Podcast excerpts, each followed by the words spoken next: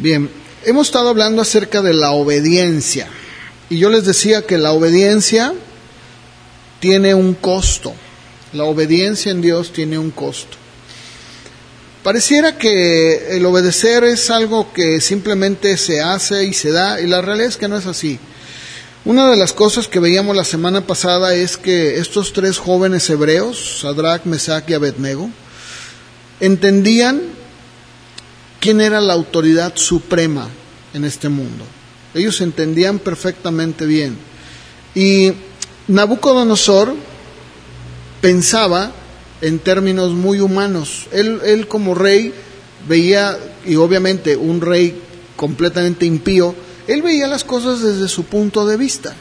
Él, él veía, y tanto así que él mandó hacer esta imagen de 30 metros, en donde él quería que todos al escuchar los, los instrumentos se postraran.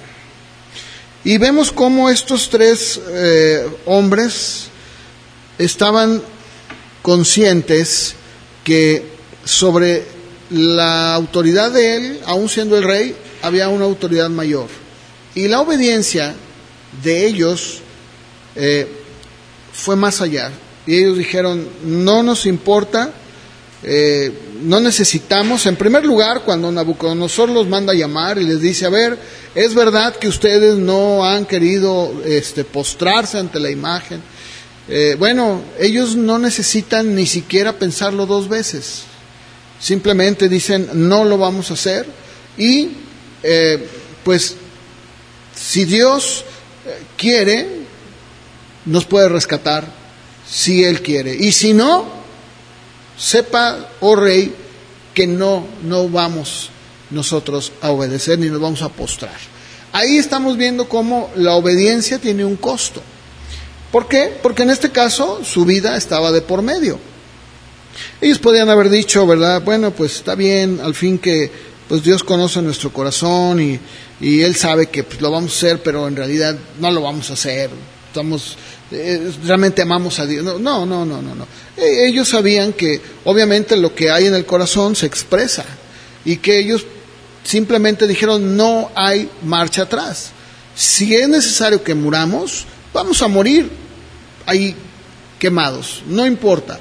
Ahora, vimos también que Dios en su soberanía permitió y dijo, no, no va a ser así, ustedes no van a morir ahí.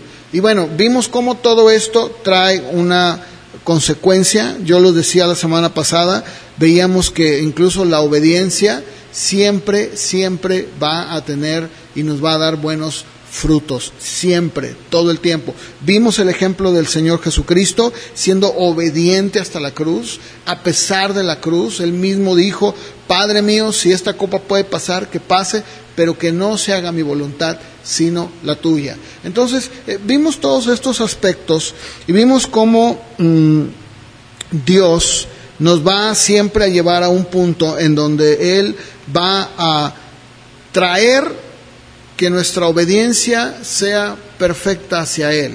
O sea, en este caso, lo que me puedan decir no me importa. Vimos también el ejemplo y lo leímos de Pedro y Juan, cuando Pedro y Juan son llevados eh, por la sanidad de este hombre cojo y ellos mismos dijeron claramente, juzguen ustedes eh, pues lo que acaba de suceder y juzguen si es correcto obedecerlos a ustedes, a los hombres, antes que a Dios claramente. Ahora, ¿eso también conllevaba un costo? Claro. Eh, vemos cómo los discípulos y el mismo Señor Jesús dejó en claro esto y él dijo, bienaventurados son cuando por mi causa los vituperen y los persigan y digan toda clase de mal contra ustedes mintiendo. Gócense, alégrense. Ahora, para, para el mundo, eh, eh, pues este, el mundo piensa de otra manera. Nosotros debemos de, pensar y debemos de entender desde el punto de vista bíblico. Hoy quiero que vayamos al libro de Josué, Josué capítulo 24. Aquí vamos a ver a Josué. Josué, como ustedes saben, eh, fue un hombre que Dios lo eligió para poder llevar al pueblo de Israel eh, hacia lo que era la tierra prometida y repartir todo lo que era el terreno, los llevó con victorias increíbles que obviamente él no las hizo, pero fue un hombre muy importante en la historia bíblica. Incluso yo les decía que cuando nosotros observamos a lo largo de la escritura, a lo largo desde el Génesis hasta el Apocalipsis, donde se culmina todo, ustedes se van a dar cuenta que no hay, no existen mujeres de Dios u hombres de Dios que no hayan sido obedientes.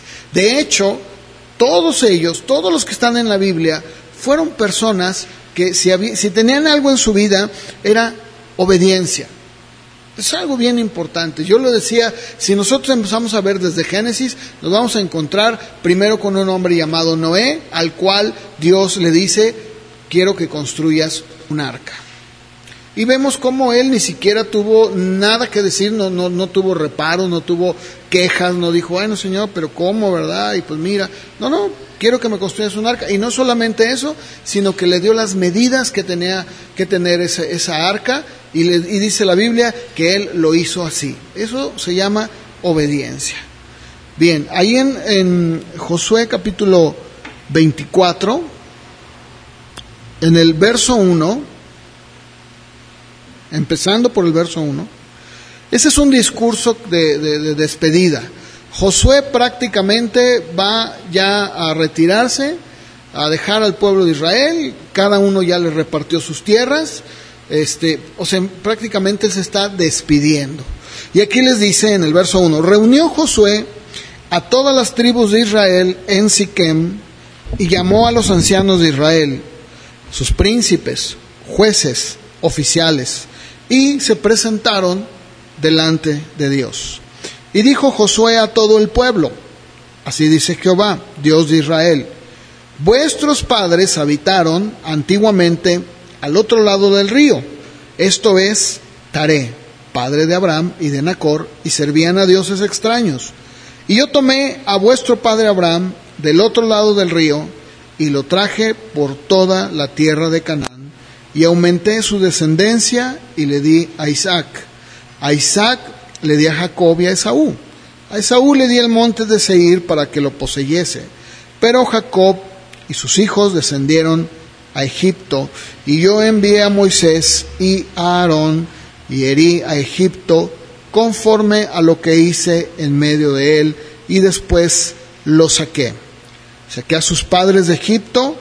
Cuando llegaron al mar, los egipcios siguieron a sus padres hasta el mar rojo con carros y caballería. Y cuando ellos clamaron a Jehová, él puso oscuridad entre ustedes y los egipcios e hizo venir sobre ellos el mar, el cual los cubrió, y sus ojos vieron lo que hice en Egipto. Después estuvieron muchos días en el desierto. Yo los introduje en la tierra de los amorreos que habitaban al otro lado del Jordán, los cuales pelearon contra ustedes, mas yo los entregué en sus manos y poseyeron su tierra, y los destruí de delante de ustedes. Después se levantó Balac, hijo de Zippor, rey de los moabitas, peleó contra Israel y envió a llamar a Balaam, hijo de Beor, para que los maldijese. Mas yo no quise escuchar a Balaam, por lo cual los bendijo repetidamente y los libré de sus manos. Pasaron el Jordán y vinieron a Jericó, y los moradores de Jericó pelearon contra ustedes. Los amorreos, fereceos, cananeos, Eteos, Jergeseos, Heveos, Jebuseos, y yo los entregué en sus manos. Y envié delante de ustedes tabanos, los cuales los arrojaron de delante de ustedes, esto es, a los dos reyes de los amorreos, no con tu espada ni con tu arco. Y les di la tierra por la cual nada trabajaron las ciudades que no edificaron, en las cuales moran, y de las viñas y olivares que no plantaron, comen.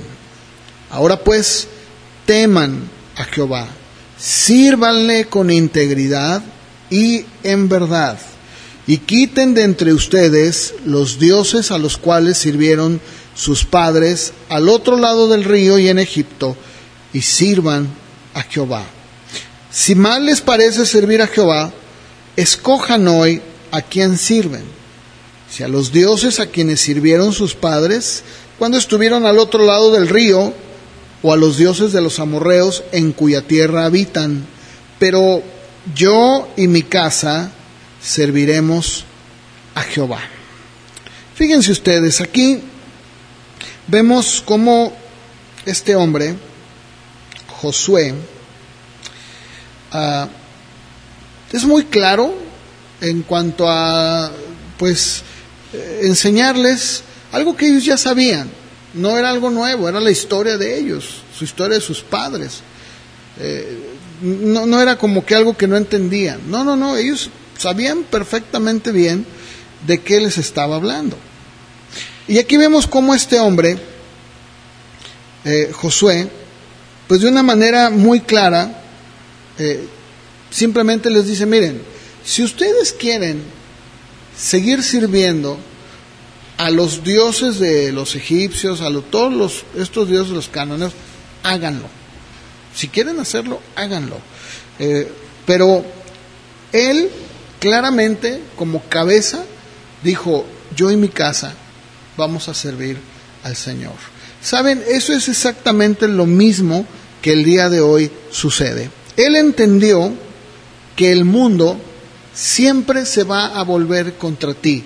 Él entendió que la clave de todo, de todo lo que significaba su vida, y, me atrevo a decir, aunque muchas de las veces la palabra éxito se ha malinterpretado, porque se le ha dado una definición del mundo, de riqueza, de bienestar, de, grandeza, de tener un, un, lugar preeminente. Pero si lo vemos desde el punto de vista bíblico, Vemos que el éxito es en términos espirituales haciendo la voluntad de Dios. Y aquí vemos que Josué entendía perfectamente bien que el éxito se encontraba en Dios, haciendo que la voluntad de Él, obedeciendo a Dios. ¿Quién? Él y su casa. Punto. ¿Qué es lo que tenemos que entender? De la misma manera, el día de hoy, nosotros tenemos que entender que eh, no, es, no es el hecho de decir, bueno, este, ah, pues es que, eh, mira, el mundo, ¿verdad? ¿Cómo está el mundo? Y, y hay tantas cosas que hay en el mundo. No, no, no, no. La responsabilidad de quién es. La responsabilidad es mía. Es mi responsabilidad el poder tomar las riendas de mi casa y decir, nosotros vamos a servir a Dios. Si todos los demás. Mis vecinos, mis familiares, eh, mis parientes quieren hacer o servir a otros dioses o quieren vivir su vida como a ellos les place o como ellos creen que es lo correcto, perfecto. Pero yo y mi casa vamos a servir al Señor con todo lo que eso implica.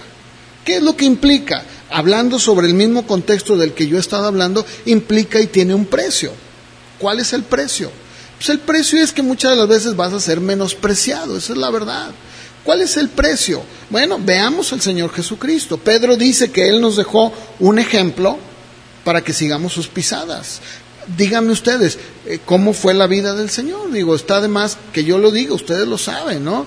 Eh, si hablamos de, de, su, de sus eh, propios, digamos, pues eh, iguales de los propios judíos, pues fue alguien que la verdad fue rechazado. Si hablamos nosotros en términos religiosos, vemos que constantemente y continuamente los líderes religiosos eran los que siempre lo estaban hostigando, todo el tiempo. Y claramente dicen los evangelios que lo hacían para ver si podían encontrar una falla en él. O sea, si nosotros observamos su vida, vamos a ver que todo el tiempo, todo el tiempo estuvo siendo eh, de una manera muy meticulosa observado todo el tiempo. Ahora, si hablamos de su familia, bueno, sus hermanos ni siquiera creían en él. Cuando él sube a la fiesta, le dicen, pues sube a ver si es cierto, para que, si como dices tú, pues que te vean. Y dice claramente Juan, no creían en él. Ahora, si hablamos de su mamá, pasa lo mismo. Dice que María fue una, en una ocasión, mientras él estaba hablando, y él fue a hablar con él porque él le dijo a la gente que su hijo estaba loco, fuera de sí.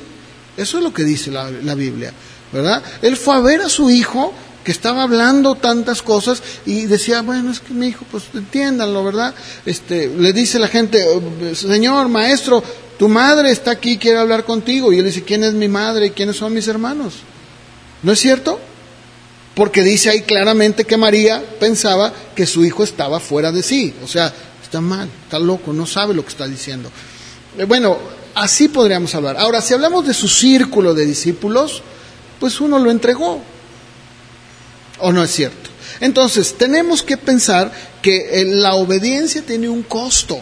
Claro que sí, la obediencia tiene un costo. Josué, hablando de esto, él sabía perfectamente bien que todo lo que había sucedido hasta ese momento, todo, todo lo que había pasado en la historia de Israel, y lo, lo leí hace un momento, había sido hecho por Dios en obediencia. Dice, ustedes ni siquiera, ni siquiera se ocuparon de echarlos fuera. Fui yo, fue mi espada, fue mi arco. Eh, eh, las casas que tienen ni siquiera las construyeron ustedes, yo se las di. Las viñas que tienen, yo se las di. O sea, ¿qué era lo que tenían que entender? Tenían que entender que vivir para Dios es vivir en obediencia. ¿Qué tenemos que entender nosotros hoy? Lo mismo. Si ustedes se fijan, observen y hagan un, un, análisis muy rápido y un examen de conciencia personal, así muy rápido. Yo no les voy a preguntar, ni voy a querer que levanten manos, ni mucho menos, nada de eso. Pero ustedes piensen y, y, y si son sinceros, se van a dar cuenta que la gran mayoría, si no es que todas las veces que hemos fracasado, ha sido porque nosotros hemos querido hacer las cosas a nuestra manera y no en la obediencia de Dios. O sea, Señor, ¿qué es lo que tengo que hacer? Ay, pero no, es que esto se me figura que no es buena idea, es que no sé si sea lo mejor. Siempre sucede lo mismo. Cuando nosotros creemos, creemos que sabemos más que Dios, es cuando cometemos los más graves errores. Y esto es algo importantísimo que lo entendamos. Miren, vamos a Proverbios, por favor, capítulo 2. Y fíjense que uh, meditando en esto, en estos pasajes, ve, vemos de verdad, vemos cómo la Biblia es tan clara, tan clara en mostrarnos eh, el cómo vivir de manera práctica día con día.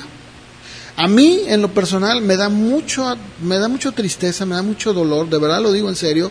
Yo no sé si ustedes comparten eso, ese sentir conmigo.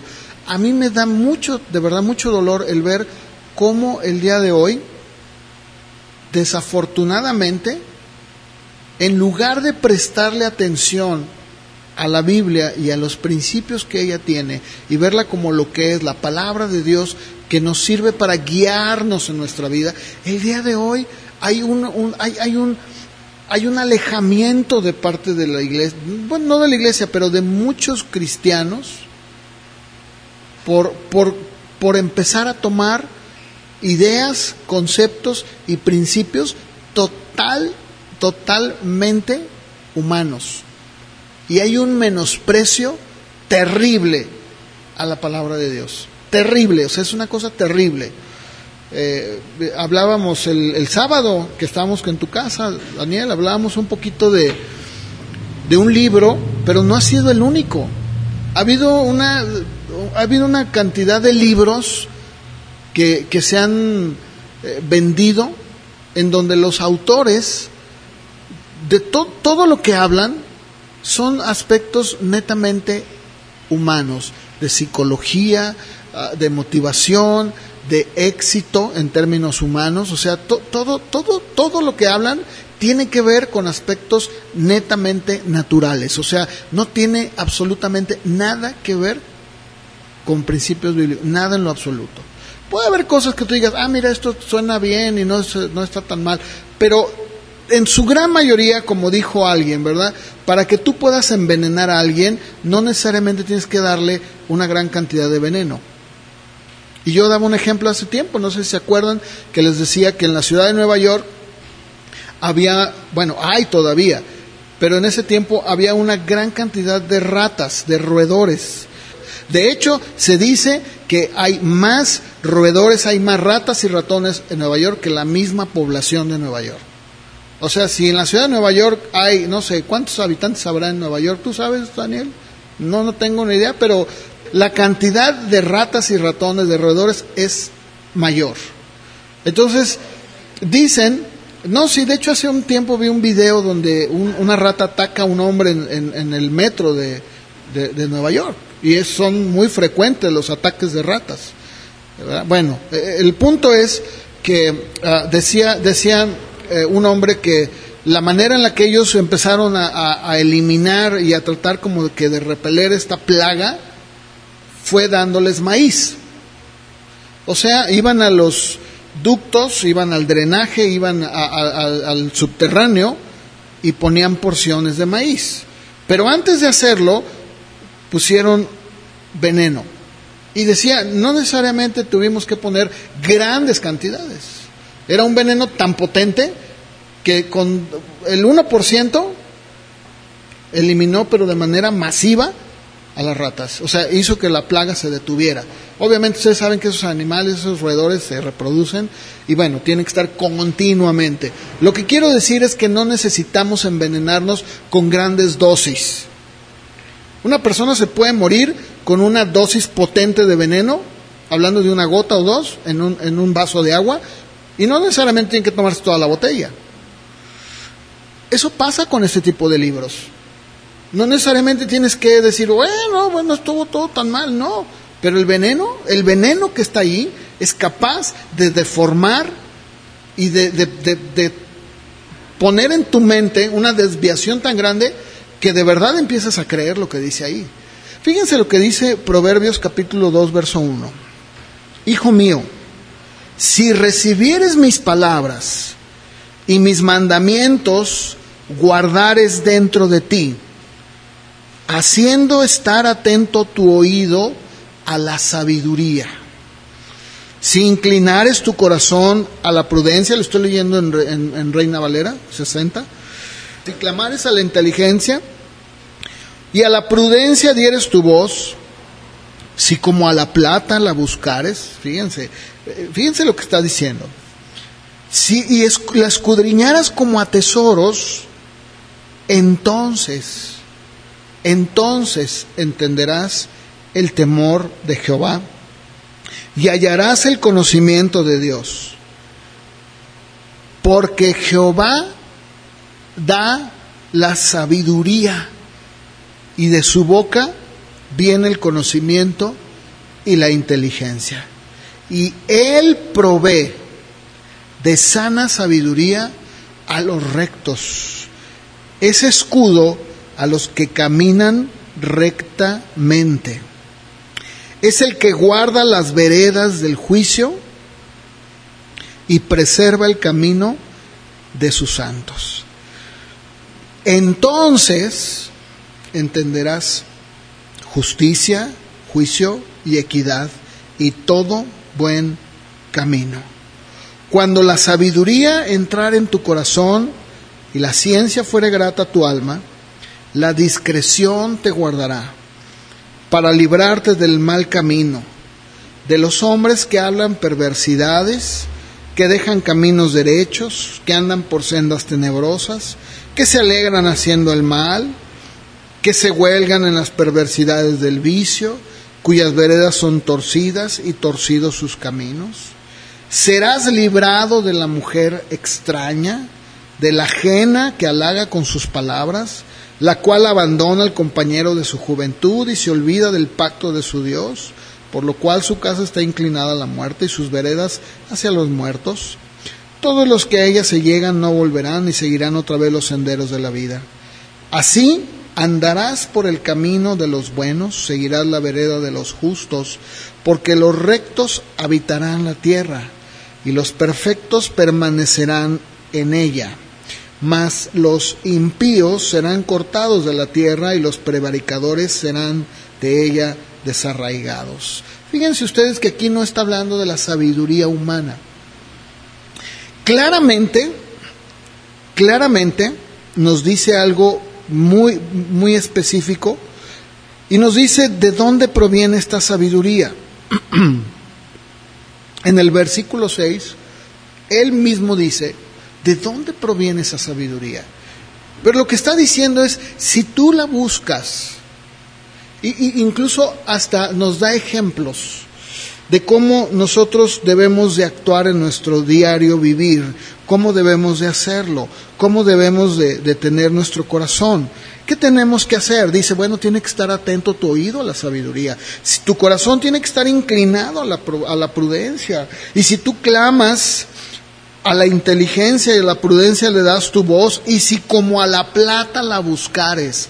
Esto, esto es algo que, muchas de las veces nos, no nos queda muy claro, pero déjenme decirles que el proceso que se utiliza para poder encontrar la plata no es un proceso fácil, ni el oro. Ustedes vean, por ejemplo, hace tiempo había un, había un programa que me gustaba verlo porque de hecho hablaba acerca de unos hombres que comerciaban con, piedras muy caras, gemas, y ellos iban de, digamos, de lugares como, ellos eran de Estados Unidos, y de estar en Estados Unidos, ellos se iban hasta la India, o se iban a Tailandia, o se iban a China, o se iban a lugares tan remotos para poder encontrar una gema, para poder encontrar oro, para poder encontrar cualquier tipo de piedra preciosa. Y hacían hasta lo imposible. Caminaban kilómetros, kilómetros, literalmente, kilómetros caminaban por el monte, por el cerro, para llegar a una mina y entonces poder ver si esa piedra, esa gema o, o, si realmente esa mina era propia para lo que ellos estaban buscando. Era una cosa increíble. ¿Y todo para qué? Para buscar algo. Hay, un, eh, un hombre que lleva 35 años. 30, fíjense, el costo, el costo de, de, la búsqueda de un tesoro ha sido que lo metieron a la cárcel,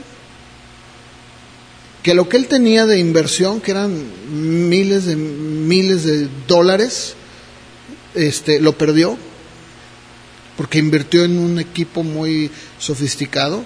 Este, eh, bueno, la esposa lo abandonó, se divorció. Eh, bueno, él mismo hasta el día de hoy insiste en encontrar ese tesoro.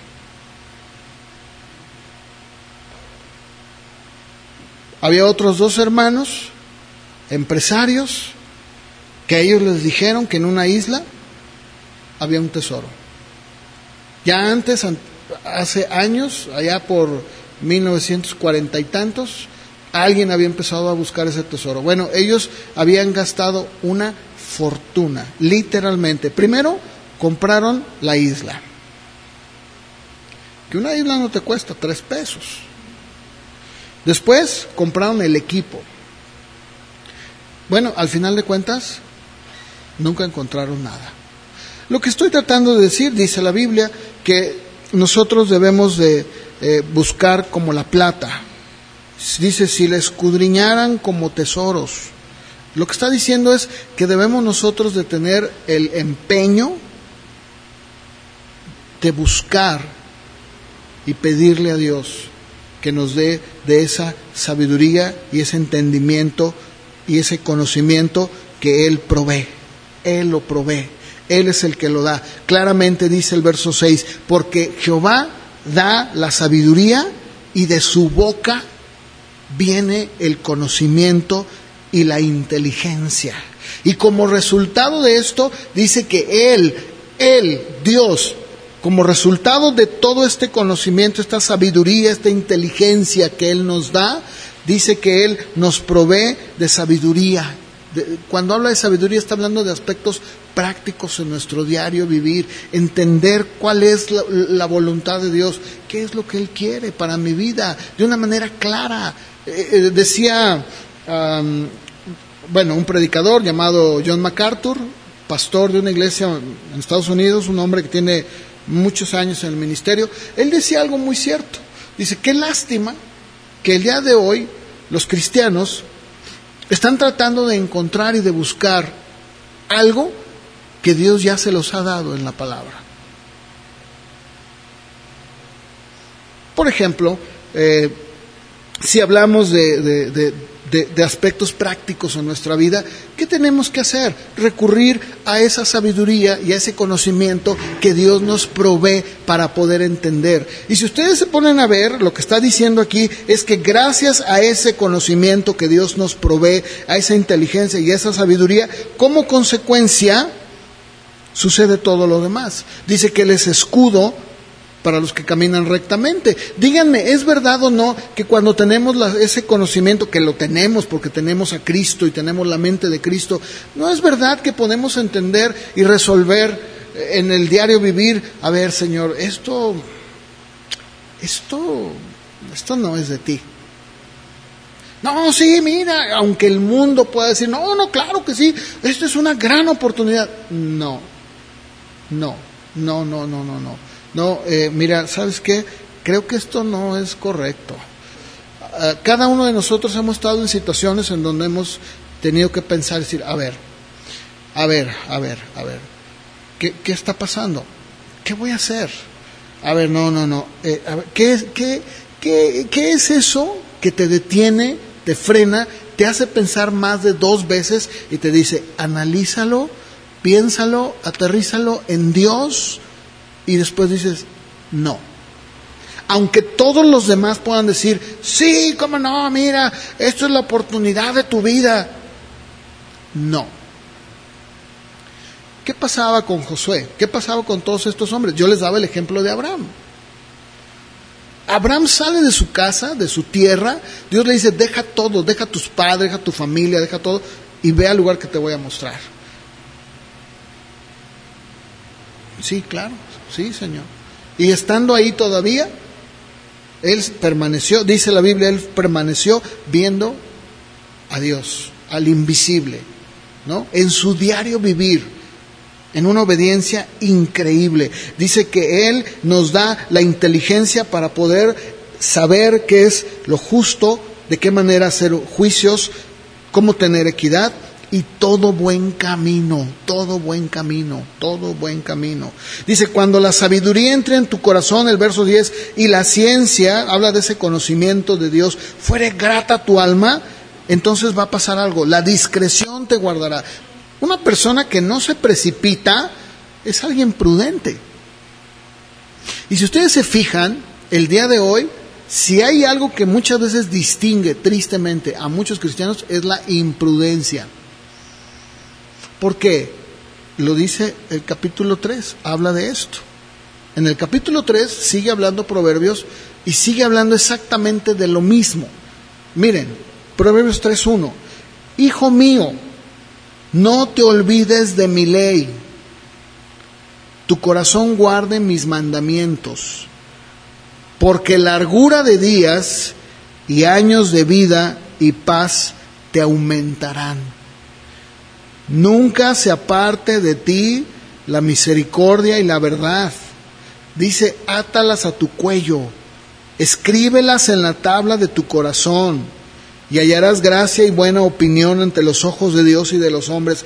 ¿Es verdad o no? Díganme si es verdad o no, que un cristiano que es un cristiano que camina en la voluntad de Dios, que obedece, que tiene la sabiduría y la, inteligencia de Dios, díganme si es verdad o no que siempre va a tener una buena impresión de las personas que están a su alrededor.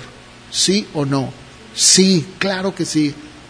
Va a decir, no, mira, de veras, este, es que yo te veo y eres diferente, o sea, eh, algo que distingue o que debe distinguir es eso, la prudencia, el juicio, la inteligencia, pero no la inteligencia humana, la inteligencia que Dios nos da para saber cómo actuar, cómo vivir.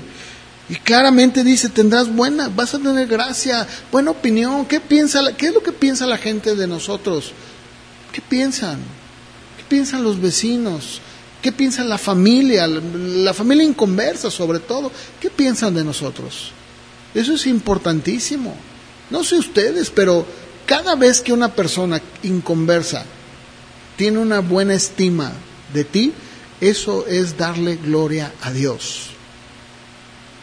Eso es darle gloria a Dios. Y lo dijo el Señor, que así alumbre su luz delante de los hombres y glorifiquen al Padre. De eso está hablando. ¿O no es cierto? Sí, claro que sí. Y sigue diciendo aquí, verso 5, fíate de Jehová de todo tu corazón, de todo tu corazón. No solamente una parte, no solo, bueno, Señor, sí, pero aquí yo creo que, aquí sí, permíteme, yo soy el, el experto. Dice, y no te apoyes en tu propia prudencia.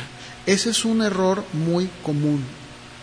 Tenemos una tendencia natural a querer, o más bien a pensar que nosotros sí sabemos cómo hacer las cosas. Y sigue diciendo, verso 6, reconócelo en todos tus caminos, en todos tus caminos, y Él enderezará tus veredas. No seas sabio en tu propia opinión. Teme a Dios, apártate del mal, porque va a ser medicina a tu cuerpo y un refrigerio para tus huesos. Esto es algo que nosotros debemos, no, solamente para nosotros, como padres, tenemos que inculcárselo a nuestros hijos. Miren, yo estaba, me, mandaron una, una imagen, eh, es una frase de un, un pastor que me gustó mucho, que dijo, mira, si tú como cristiano lo único que has logrado es que tus hijos tengan diplomas, que tengan títulos y una carrera, pero no a Dios, entonces has fracasado. Eso es cierto. Es verdad.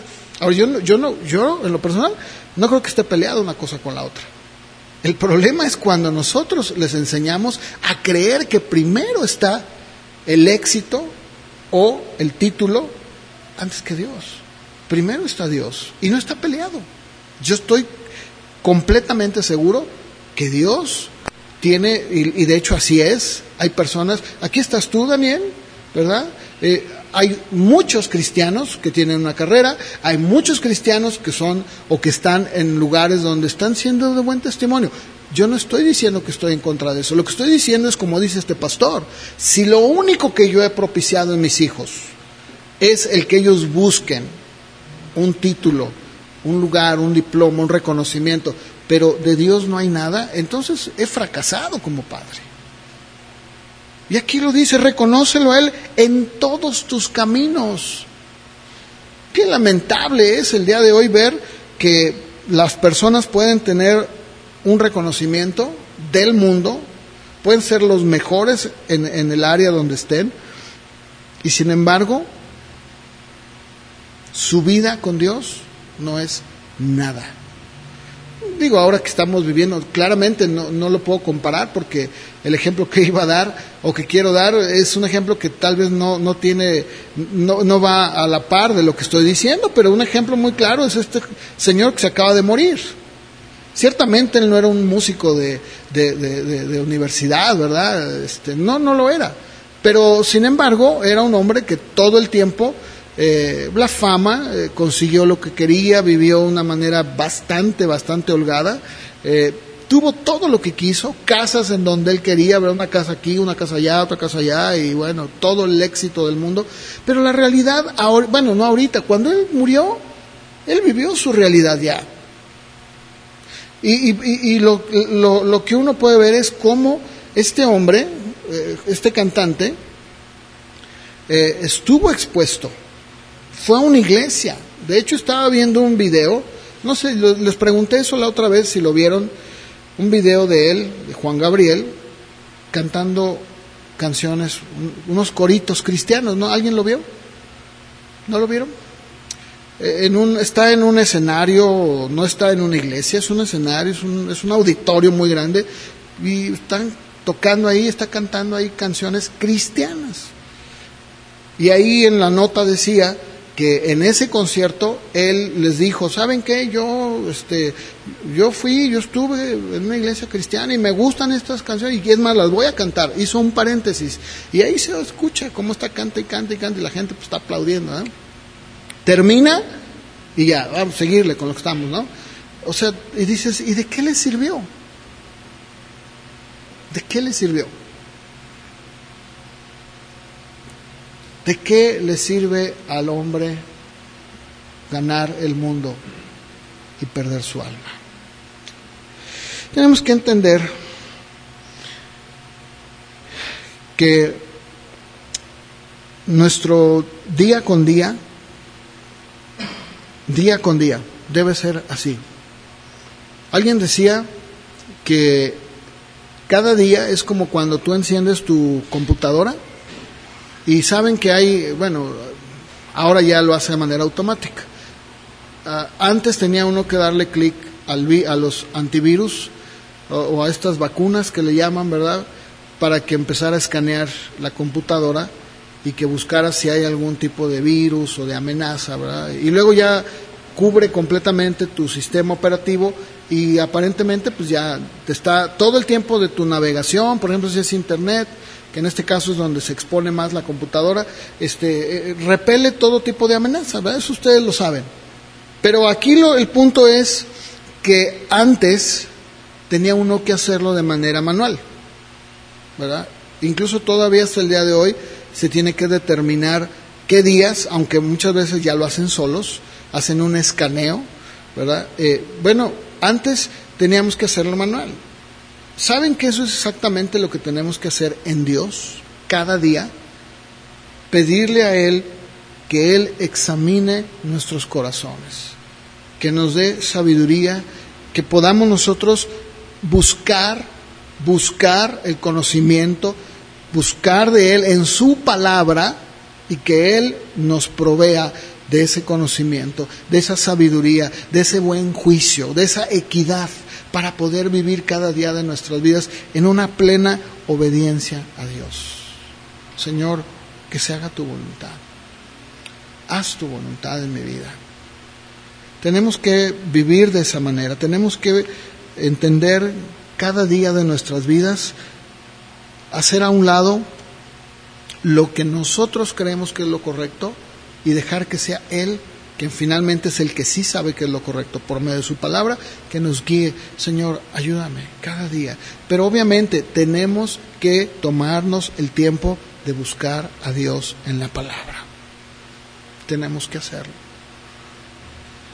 A mí me, me daba, de verdad sí me causó cierto enojo cuando decían, hasta el día de hoy todavía lo dicen, pero cuando decían que nuestro presidente solamente había leído la Biblia, y lo decían de una manera despectiva, como diciendo, ay, mira, que ha leído la Biblia, pero no tiene conocimiento de estos grandes escritores que hay en el mundo.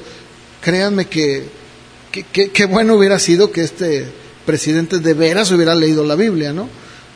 Pero al punto que voy no es ese, el punto que, que voy es cómo menosprecia a la gente, hasta el día de hoy. Eh, vi una entrevista, unos jóvenes decían, ay, ¿cómo es posible que leyó la Biblia? Pues, ¿qué es eso? dije, ¿qué es eso? Es la fuente de riqueza más grande que puede haber. Es más, la Biblia ha y sigue transformando las vidas de las personas. Hasta el día de hoy, Europa, países del mundo han sido transformados por la palabra. Es una, es una fuente de riqueza increíble. ¿Qué tenemos que hacer? Buscar en Dios, buscar la palabra.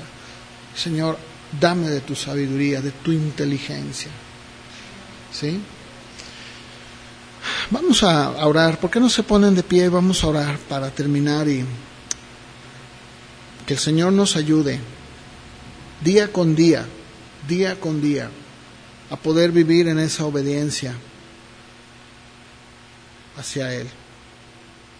Señor, te damos gracias, Padre, por tu palabra es una fuente inagotable la que podemos nosotros, más bien la que tenemos nosotros. Cada hoja de este libro nos provee